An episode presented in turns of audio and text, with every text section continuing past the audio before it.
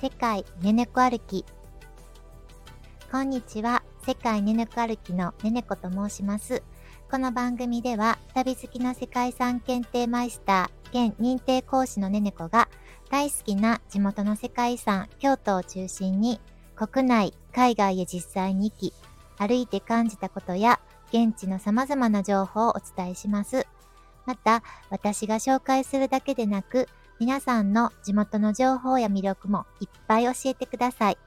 皆さんのお住まいの地域の魅力も発信していきたいですし、私ねねこもできる限り紹介してくださった場所へ足を運べたらと思っています。情報だけでなく癒しと元気をもたらすそんな参加型、対話型の番組を目指しています。はい、皆さんこんにちは。えー、世界ねねこ歩きのねねこです。えー、もうね、お気づきの方 おられると思うんですけど、違和感たっぷりですよね。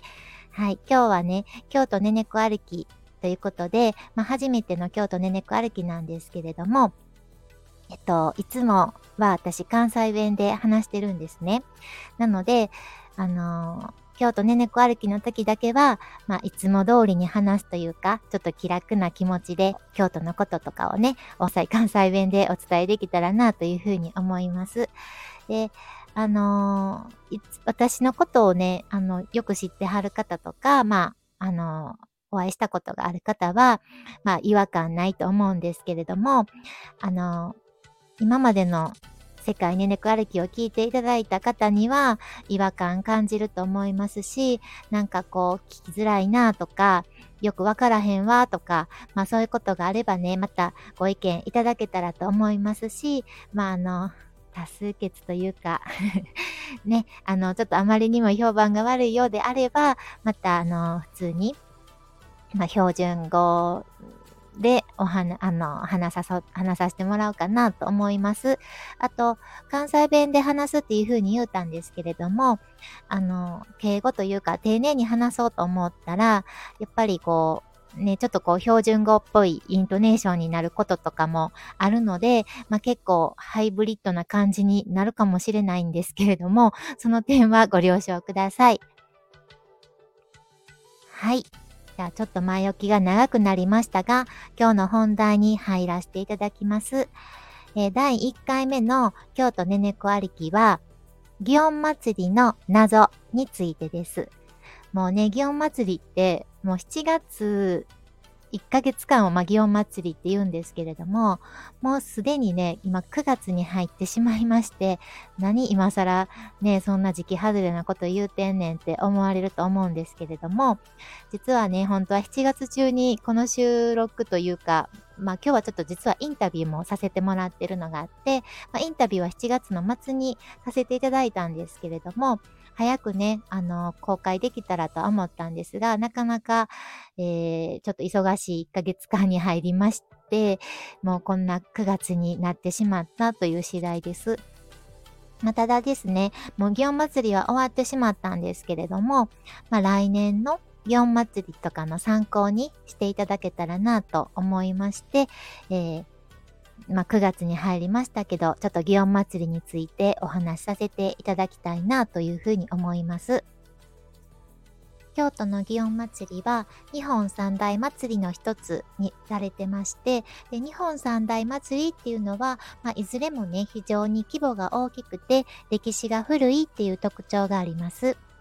日本三大祭りは京都の祇園祭りの他に何がありますかというと、大阪の天神祭りと東京の神田祭りがあります。で、大阪の天神祭りは7月24日、25日に行われまして、え大阪天満宮のお祭りになります。で、東京の神田祭りは2年に一度5月の中旬の土日に行われるんですけれども、神田大明神さんのお祭りになります。面白いのが、その3つのお祭りが始まった期限ですね、がちょっと共通点があるんですね。で、それは何かと言いますと、まあ、音量沈めっていう共通点を持ってるんですね。で、まあ、音量っていうのは、まあ、非業の死をまあ遂げた、まあ、人の魂が、まあ、こう、生前のこう、恨みをこう、果たすために、こう、現世にね、こう、そういったこう、災いだったり、こう、なんかこう役をもたらすっていう存在っていう風に言われてますし、まあ、天神祭りは菅原の道真公、で神田祭りは平の正門っていうね、強力な音量を鎮めるために、まあ、その彼らを神として祀ったっていう風に言われています。では、祇園祭りはどうかっていうと、まあ、人に災いをもたらす、こう、荒ぶる神であった、五頭天皇っていう、まあ、方をこう崇めることで、まあ、その強大な力によって他のね悪いあの悪悪役っていうんですかね悪いものも退けてもらおうというふうにされたっていうふうに言われています。まあ、今日はですね、祇園祭りのことについてお話しさせてもらうので、あの、神田祭りと天神祭りのことはね、ちょっと詳しくお話できないんですけれども、あの、神田祭りは今年、えー、たまたま5月にお、あの、東京に行く機会がございまして、で、あの、かん、しかも神田に用事があったんですね。じゃあね、神田祭りのそのおみこしを少しね、あの、まあ、タイミングよく、あの、みこし担いではるところを見ることができました。で、えっ、ー、と、7月にですね、青森、行った帰りに、あの、神田大明神一度行ってみたいなということで、あの、東京在住の方にですね、連れて行っていただいたっていうことがあります。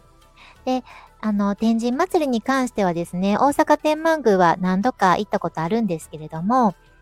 ね、7月の24日、25日っていうのがですね、祇園祭りの後祭りとちょっと重なるんですね。まあ、それもあって、なかなか、あの、行く機会がなかったので、まあ、来年ぐらいにはね、私も行けたらな、というふうに思っています。そして、えっと、祇園祭りなんですけれども、日本三大祭りだけじゃなくて、まあ、京都三大祭りの一つにもされてるんですね。で、京都三大祭りは他に何があるかと言いますと、えー、5月の15日に行われます葵祭りと、と10月の22日に行われる時代祭り、そして祇園祭りのこの3つが、えー、京都三大祭りっていうふうに言われています。で、葵祭りは、あのーまあ、京都の世界遺産にもなってます、上賀茂神社と下賀茂神社の2つのね、お祭り、あの、神社のお祭りになるんですけれども、このお祭りは、もう、起源が古くて、まあ、約1400年前ぐらいですね。なんかこう、五穀が実らなくて、まあ、それをこう、鴨、鴨神っていうののたたりだっていう風にされて、まあ、あのー、馬に鈴をつけて、イノシシの頭をかぶった人を乗せて走らせて、まあ、それを祭りっていう風にしたところ、豊作になったっていうことから、まあ、そ、そこからちょっと始まってるお祭りなんですね。で、この祭りは、まあ、なんか別名女性の祭りって女祭りとも言われてるんですけれども、平安時代のあの十二人とかをね、着た、あの、綺麗なね、服を着た女性の方が、まあ、牛舎に乗って、で、まあ、いろいろこう回らはるっていうような、そういったこうね、平安時代をこう思い起こすような、うん、あの、古都京都っていう、そういった面影をこう感じられるようなお祭りになっています。で、時代祭りはもう来月にあるので、またその時にね、お話できたらなというふうに思うんですけれども、この祭りはそんなにこう、古い歴史が実はないんですね。で、えっと、明治28年に、まあ、平安遷都1100年を記念して作られたのが、平安神宮っていう、あの赤い大きい鳥居のね、まあ、テレビとかで見られたことあるかと思うんですけども、赤い鳥居がある、えー、神宮があるんですね。まあ、その平安神宮は、まあ、京都の東山の岡崎っていう地区にあるんですけれども、まあ、あの、東京で言うと上野みたいなところで、公園とか美術館とか博物館とか、まあ、あの、図書館とか、そういったものがあるね、ちょっと素敵な地域にあります。そして時代祭りは、京都にあった都が東京に移るまでの、その長い年月の、こう、服装だったり、こう、なんか文化を表すようなお祭りになるんですね。なので、まあ、あの、服装も変わりますし、なんかこう、持ってはる槍とかね、そういった、あの、衣装とか全部こう変わっていくような感じでして、平安神宮から京都の御所に行って、また京都の御所から平安神宮に戻るっていうことをされるお祭りなんですけれども、まあ、坂本龍馬とか、西郷さんとか、まあそういった、あの、えー、人に扮した方々も、えー、歩かれるような祭りになりますので、まあ、また興味のある方はね、行っていただけたらなというふうに思います。え祇園祭りのね、本題に入るまでが、すいません、長くなってしまったんですけれども、では、ま、祇園祭りについてね、お話しさせていただきます。で、祇園祭りは、7月1日から31日までの1ヶ月間行われるお祭りで、まあ、京都の人間にとってはですね、まあ、なくてはならない、あの、存在というかお祭りなんですね。というのも、まあ、祇園祭りってこう、なんか祇園林って聞かれたことあるかと思うんですが、まあ、こんちきちんっていうね、こう、あの、はや、お囃子が、まあ、7月始まった頃ぐらいから練習がね、あの、京都の街中では始まるんですね。で、その祇園林を聞くと、あ、京都の夏が来たなっていう風に感じるんですよ。そして、8月の16日には、五山の送り火って言ってね、まあ、大文字とか、まあ、この五山をね、こう、まあ、送り火を焚いて、あの、お盆に帰ってこられた、まあ、ご先祖様だったり、まあ、そう、お将来さんって言うんですけれども、それを、まあ、あの世に送るっていう習わしがあるんですね。ね、大文字の五山の送り火を見て、まあ、夏が終わったっていうふうに感じるんですね。まあ、そういった、あの、やっぱりこう、京都の夏には欠かせないものになっています。で、まあ、あの、人にもよるとは思うんですけれども、結構ね、あの、なんやかんや言うて、京都の人間は、こう、祇園祭りにな、始まると、結構こう、なんか見せないんですけど、ちょっとこう、ワクワクしてるというか 浮き足立ってるような感じになりますので、まあそういったところもね、あの、感じてもらえたらなっていうふうに思います。で、まずね、祇園祭りの起源なんですけれども、もう平安時代ですね、869年にまで遡ります。今から約1100年以上前ですね。で、まあ、この年は、まあ、東北で大きな地震が起こったっていうふうに言われてまして、また平安京ではですね、疫病が大流行したっていうふうに言われてるんです。ね。で、他にも、この年ではないんですが、その年の前後に、もう富士山がね、大噴火したり、他の火山もね、噴火したりって言って、こう、日本中で、もう本当に、こう、天変地異が起こって大変やったっていう時代みたいです。で、当時の人々は、まあ、これを音量の仕業っていう風に信じて、まあ、この音量を沈めるにはね、もう神様の力に頼るしかないっていう風に考えられたんですね。京都の祇園祭では、この、五頭天皇って牛の頭の、ま、えー、天は天ですね。で、王様って書くんですが、この五頭天皇っていう、まあ、あの、疫病を流行らせるインド伝来の神様なんですけれども、まあ、これを、まあ、祀ることでですね、えー、沈みようっていうふうに思われて、でそれを、まあ、えっ、ー、と、八坂神社さんっていうところがね、八坂神社っていう神社が京都にあるんですけれども、まあ、ここからその、五頭天皇の神輿が巡行した、まあ、祇園五両絵っていうのが、まあ、祇園祭りの起源っていうふうに言われてるんですね。で、後にですね、あの、日本古来の荒ぶる神である、スサノオノミコトっていうね、神様がいるんですが、まあ、あの、結局それが、まあ、スサノオノミコトを祀るっていう風にちょっと変わって、まあ、合わさっていきまして、まあ、さらにその信仰を集めたっていう風に言われています。まあ、そして先ほどからですね、八坂神社っていう風にね、何度もちょっと出てきてますけれども、まあ、この祇園祭りは八坂神社のお祭りになるんですが、八坂神社は皆さんね、あの、テレビで見られたことあったり、行かれた方も結構多いんじゃないかなと思うんですが、まあ、市場通りっていう京都で一番、こう、お店があって繁華街って言われてる市場通りのちょうど一番東の端にあります。まあ、京都で言うとドンツキって言うんですけれども、まあ、ドンツキにある神社で、で、あのー、京都はね、結構、京都の人たちは、こう、神社仏閣のことを結構さん、何々さんってさん付けすることが多いんですけど、まあ、八坂神社のことは、まあ、祇園さんって呼んだり、八坂さんって呼んだりしますし、またあと、えーね、当時のことを当時さんとか、まあ、あの、北の天満宮のことを天神さんって呼んだりもしてるんですけれども、まあ、あの、私はちょっと八坂さんってよく呼ぶので、ま今から八坂さんっていうふうに呼ばさせていただきますね。で、ごめんなさい、話が戻るんですけれども、まあ、その、ね、スサノオノおみことを祀ったということで、まあ、このおみこしにね、あの、スサノオノみことが、まあ、乗られてですね。で、天皇家の庭園であった新泉園っていう、まあ、神の泉の園って書くんですけれども、まあ、今もここ、京都にね、あるんですが、新泉園までの道をね、まあ、歩かれて、疫病とか、まあそういった災害を鎮めたりとか、また開運を祈られたっていうふうに言われてるんですね。で、まあこれが祇園祭の、まあ始まりのネクタイ的なことになるんですけれども、まあ、当時ですね、その神様がこうお通りになられる道に66本の矛を立てられたそうなんです。で、これが山鉾巡行の起源っていうふうにされています。で、なぜね、66本かっていうと、まあ、当時の日本の国の数が66だったからっていうふうに言われてるんですね。で、まあ、つまりですね、その祇園祭りの主役っていうのは、まあ、皆さんよくね、テレビで山鉾巡行っていうのはよく見られたことあると思うんですけれども、その山鉾巡行が主役ではなくて、まあ、主役は、まあ、スサノオノミコト、まあ、イコールその神様なんですよね。で、その注目すべき、まあ、点っていうのはそこっていうことと、あと、まあ、その、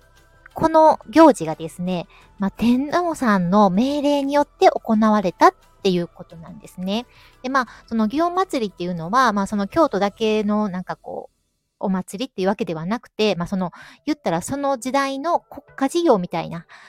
感じで始まって、まあ、はじめ当時の担い手は、その朝廷とか貴族やったっていう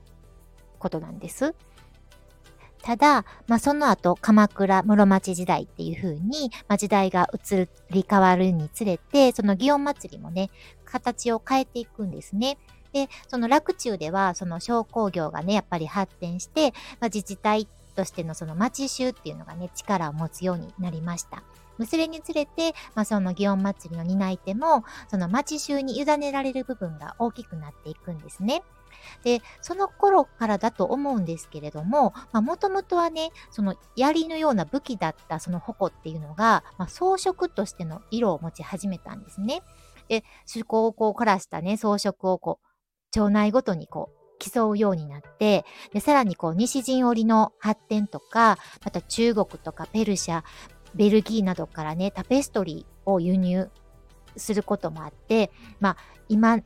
よく言われています、その動く美術館でしての、その山鉾の原型になったっていうふうに言われてるんですね。で、この山鉾がですね、あの、ユネスコの世界無形文化遺産にも登録されているほどのね、もうすごい綺麗なね、もう見られたことある方もね、結構おられると思うんですけれども、あんな動く美術館みたいな形になっています。で、まあその第二次世界大戦後とかになったら、その観光促進の意味もあって、その山鉾を見るためのツアーとかがね、組まれたりとか、いうこともあって、その祇園祭りイコール山鉾巡行っていうね、イメージがさらに強まるようになっていったそうです。でですが、まあ、あくまでもその祇園祭りの本来の意味っていうのは、八坂神社さんのその神様が、まあ、乗られたおみこしが、その京都市の中、京都市の街中を渡ることにあるんですね。で、その山鉾巡行の意味っていうのは、そのおみこしが通る道をあらかじめ清めておくっていうことにあるんですよ。で、その山鉾巡行っていうのは本来、そのみこし渡御ってみこしが回る前にですね、その梅雨払いって言ってね、まあ要は清めていくっていう、そういった位置づけにあるんです。まあそういう私もですね、この祇園祭りの本来の意味っていうのを知ったのが、まあ10年ぐらい前の話でして、で、まあそのきっかけになったのが、まあ、私の、えー、友達の、まあさらにその友達の方が、その、祇園祭でおみこしを担がれているっていうことでですね、まあ、その方と、まあ、ちょっと知り合って、まあ、そのことを知ったということなんですね。で、まあ、今日、まあ、このお話をさせていただいたのは、まあ、祇園祭って、実は、そういった意味があるんだよとか、おみこしが出るんだよとか、そういったことをね、皆さんに知っていただきたいなと思いまして、今日お話しさせていただいてます。で、えっと、そのね、知り合ったの、おみこしを担がれている、あの、方のですね、インタビューもちょっと、あの、お願いできましたので、まあね、どういうふうにあの、おみこし担がれてて実際どうなのかとか、そういったことをね、あの、皆さんにもお伝えできたらなというふうに思います。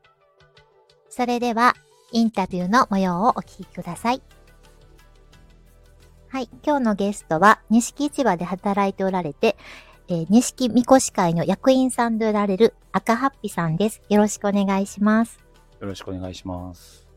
はい。では早速なんですけれども、少しおお話伺っていってもよろしいですかね。はい、えっと、おみこしが祇園祭で出るのが、新興祭と観光祭と、あと、みこし洗いの時ですね、はい、に、あの、みこしが出るっていうふうに伺ったんですけれども、ちょっとそれぞれの、まあ、意味を、まあ、ちょっと簡単にご説明いただいてもよろしいですか、はい、えー、まず最初に、みこし洗いが一番最初に行われまして、えー、それぞれに新興祭に向けて出るおみこしさんを、えー、河原の水で清めるという形で行いまして、えー、松明で先そこを清めてからおみこしさんが通って帰っていく、八坂神社に帰っていくっていう、えー、儀式があります。その後、新興祭で、えー、八坂神社から氏子地域を回って、お旅所っていうところまで帰っていくっていう作業があって、その後1週間、後に、えー、観光祭があって、旅所から氏子地域、それぞれおみこしが回って、八坂さんに帰っていきます。で、八坂さんに帰った後に、また、えー、新、えー、ごめんなさい、みこし洗いで、えー、おみこしを清めるっていう作業があります。はい、ありがとうございます。まあ、それが結構、祇園祭りのもうメインですよね。メインイベントっていう感じですね。はい、はい。では、えっ、ー、と、おみこしが3期出るっていうふうにはい、あの、私も、あの、一応それだけは知ってるんですけれども、なんかそれぞれの、あの、おみこしにどんな神様が乗っておられて、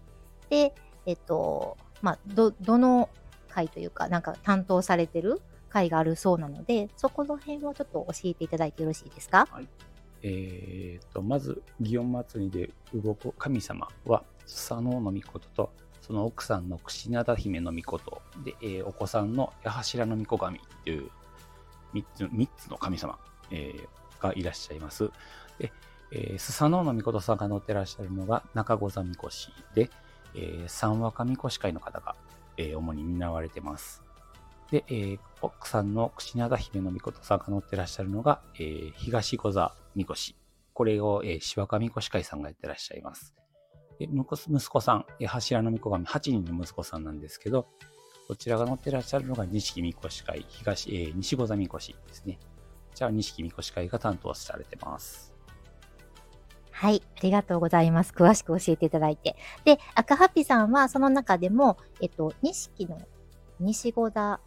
さんを担当されてるということで。はい。はい、で、あのー、まあ、私、新交際はちょっと見に行ったことがないんですけれども、まあ、観光祭何度か見に行かせていただいてて、で、だいたい夕方ぐらいから夜中12時になるまで、あのー、ね、京都の街中を歩かれるんですけれども、えっと、なんか、なん500人ぐらいの方、予兆さんっていうんですかね。昔から使われるの予兆さんですね。はい。で、その500人ぐらい、一つの、えっ、ー、と、一機のおみこしに500人ぐらいの予兆さんがついて、あの、担ぎながら、あの、大体だから6、7時間ぐらい。それぐらいは、そうですね、6、7時間は歩いてますね。で、えっと、まあ、ね、何十、まあ、なんか順番に多分おみこし担いでおられるようなんですけれども、何人ぐらいで、で、何キロぐらいの重さがその一人にかかってるのかなって私すごい気になったので教えてもらってもよろしいですか？はい。えっ、と、おみこしさんはちょっと基本的に神さんの乗り物なんで、えー、測ることがまずちょっとゆあの許されてないと言いますか、測ったことはないんですけども、うん、言われているのは、えー、西小座みこしで3トンぐらい、まあ、一番重たいと言われてるんですけど、うん、それを大体40人ぐらいで担いでまして、1人大体70キロぐらいですかね、が肩にズンズンと乗る感じになりますね。だいぶ大変ですよね。ですね。えみこしかを書く、まあ、みこし書くっていうか、うん、担いでる人間の首には大体こう、みこしこぶっていうのができて、ボコって膨らんでるのを、市内でもそういう方見てはたくさんいらっしゃるんで、T シャツのところからボコッと首にはみ出てるもんがあるんで、そういう方見張ったら、この人みこし担いでんねんなって思ってもらったら、まだ見方変わるかと思います。なるほど。かなり大変な、なんか命がけの、あれですよね。そうですね。下手こいたら、やっぱり命は、怪我はしちゃうので、うん、まあそこら辺気をつけないといけない作業ではありますね。で、あとですね、私、まあ、見に行ってですね、3日間ぐらいあの、ホイトー、ホイトーっていうあの掛け声というか、あれがもうなんか頭から離れないんですけれども。なんか、はい。そのその意味をね、ちょっと教えていただいてもよろしいですか？まあ、ホイト、ホイトっていう言葉は、えっ、ー、と、祝う人って書いて、ホイトっていうことで言われてまして、うん、まあ、祝う人、寄ってこい、いい子ちゃ、みんな寄ってこいっていうことで、ホイット、ホイットってみんな掛け声かけてやってますね。なるほど、そんな意味があったんですね。はい。で、じゃあ、あの、まあ、この振興祭、観光祭の、その、なんか見どころっていうのをはあれば、まあ、特にこういったところを見てほしいというか、そういうのがあれば教えていただけますかね。えー、新興祭は、えー、まず八坂さんから出発するので、その八坂さんの拝殿の中ですね、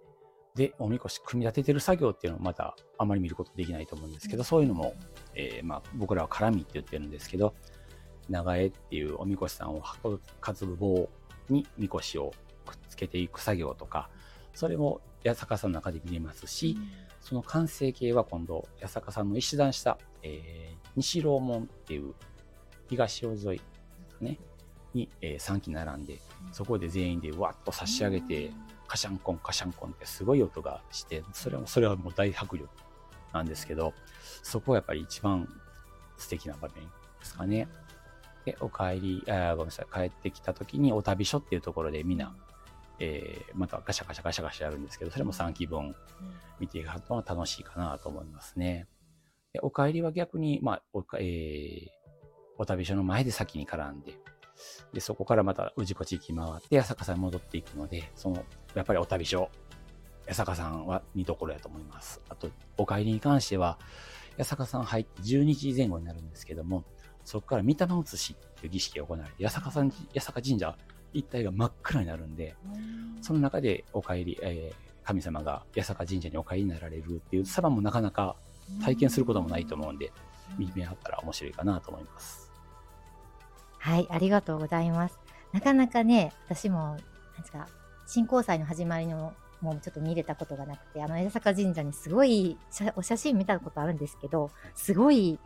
なんで1000人ぐらい、もっとですかね。そうですね。もっと多いと思います。2、3000人はいるのかな。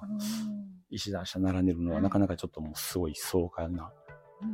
ん、もうなんかね、写真でしか見たことないですけど、本当すごい素晴らしいなと思ってで、と観光祭の時も、もうちょっとね、夜中になっちゃうのでちょっと見れたことないんですけど あの、その真っ暗になるっていうのもね、一度見て、見に行けたらなというふうに思います。見てください。はい。ではですね、あの、じゃあまあ、おすすめの場所っていうのは、そういう、見るところも、そ、そのあたりになりますかね？そうですね、見てもらって楽しいと、楽しいというか、その、各場所、うんうん、いろいろやるんですけど、やっぱりもう言うた2つ、八坂さんと旅所は、ぜひぜひ見てほしいところではありますね。なるほど、わかりました。で、えっと、まあ、今で9年ぐらいされてるんですかね。ねはい。で、えっと、まあ、そのおみこしとか担がれてたりとかして、何かこう、まあ、こういうところが良かったなとか、逆にちょっとこういうところが大変だなっていうことがあれば教えてください。そうですね。やっぱりおみこしさん、まあ神様乗っけてるんで、やっぱりこう、怪我なく事故なく、ちゃんとみんなで運ばなあかん、お運びしなあかんっていうところを、みんなでやるっていう作業はやっぱりなかなかない。このこれはなかなか味わうことができないし、味わったものでないと分からへん一体感っていうのもありますんで、そこら辺をこう、見てる側の方もちょっとこう、予兆が必死になって、おみこし担いで前に進めよう、安全に進めようってしてる姿を見てもらったら、いいかなと思いますね。それは楽しいところですね。大変なところはやっぱりその、さっきも言いましたけど、おみこし何分重たいんで、それをまあ人数で変わってるとはゆえ、やっぱり首がパンパンになるのは なかなか大変ではありますね。はい。そんなところだと思います。ありがとうございます。私もあのね、えっと、赤ハピさんと知り合ってでから、もうこの振興祭、観光祭の存在を知ったような 感じなんですけど、本当にでも、あの、見させてもらったら、こう、ね、なんか、もう、何ですか、こう、血が騒ぐじゃない、ななんかこう、テンションがこちらまで上がって、本当になんか、かっこいいなっていう、もう男性のお祭りやなってすごい感じるんですけどね。はい。だぜひね、皆さんにも見ていただきたいと思うんですが、まあ、この振興祭、観光祭、あと、まあ、みこし洗いとかも含めてなんですけど、まあ、ご存知ない方がね、結構多いと思うんです。で、私みたいに京都に生まれ育ってても知らなかったぐらいなので、はい。なので、まあ、ちょっとそういった方に何か一言あれば最後にお願いできますでしょうか？はい。えー、やっぱり、祇園祭は、その、山鉾巡行とか、まあそういったものがすごくメイン、脚光を当てられることが多いんですけど、実際に神様が動くのは、やっぱりおみこしの渡御ですので、その山鉾巡行っていうのは、そのおみこしさんが通る道を梅雨払いで、まあ、清めてくれてはるっていうことがあるので、実際の本番のそのおみこし巡行っていうのをぜひ一度見ていただきたいなと思います。はい、ありがとうございました。本当に私も皆さんにぜひ知ってもらって、見に来ていただきたいなと思って、ちょっと今日、はい、インタビューに答えていただきました。今日お忙しい中どうもありがとうございました。赤ハッピさんでした。ありがとうございました。はい。赤ハッピさんへのインタビューをお送りいたしましたが、皆さんいかがでしたでしょうか？ね、あの、観光祭終わられて、で、ね、すごくお疲れで、そしてお仕事も忙しい中、インタビューに答えていただいたんですけれども、赤ハビさん本当にありがとうございました。で、ね、それにもかかわらずですね、こうやって公開が遅くなって本当に申し訳ありません。で、私今回ですね、このインタビューをお聞きした中でね、すごく感じたのは、やっぱりこの1100年も続いてるこの伝統あるね、祇園祭りっていうお祭りが、こう、続いてきたっていうのもそうですし、まあ、これからも続けるために、こういったね、あの、命がけで、ね、あの、いろんなことを頑張って、ね、日々、まあ、このお祭りの時だけじゃないらしいんですよね。いろんなことを、その、祇園祭りの前後でもいろんなことされてるそうでして、で、やっぱりそういった方の努力とかがあってこそ、ね、お祭りって続いていってるんだろうなって感じましたし、やっぱりこう、それを後世にもね、伝えていっていただけたらなと思いますし、私自身も、まあ、その京都に生まれ住んで、京都の人間としてね、まあ、そういったことに、ね、こう少しでもこう協力できるというか、うん、そういったものができればなっていうふうに感じました。はい。そして皆さんのお住まいの地域でもいろんなお祭りがあると思うんですね。で、そのお祭りが続いてきたね、やっぱりその理由とか、まああの、そのお祭りが続いてるために、そういったいろんな努力をされてると思いますので、またね、そういったこともですね、またあの、レターとかで皆さん、あの、教えていただいたら嬉しいなというふうに思います。えー、そして、ちょっとあの、ね、前、前に詳しい説明がなかったので、あの、インタビューのちょっと補足をさせていただくんですけれども、まず、新交際、観光祭、で、みこし洗いっていうなんかこう、三つのワードが出てきたと思うんですが、あの、新交際っていうのは、あの、神様がね、あの、八坂神社から、えー、出発されて、で、えっ、と、市内をこうね、あの、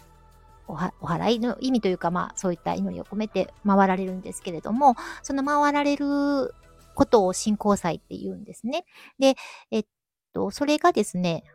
えー、7月の17日にまずはじめ、先祭りっていうのが祇園祭であって、まあ、皆さんがよくテレビで見られる山鉾巡行が17日のお昼間にあるんですね。で、その夕方から信仰祭っていうのが始まります。で、で坂神社から、えー、いろんな、えっ、ー、と、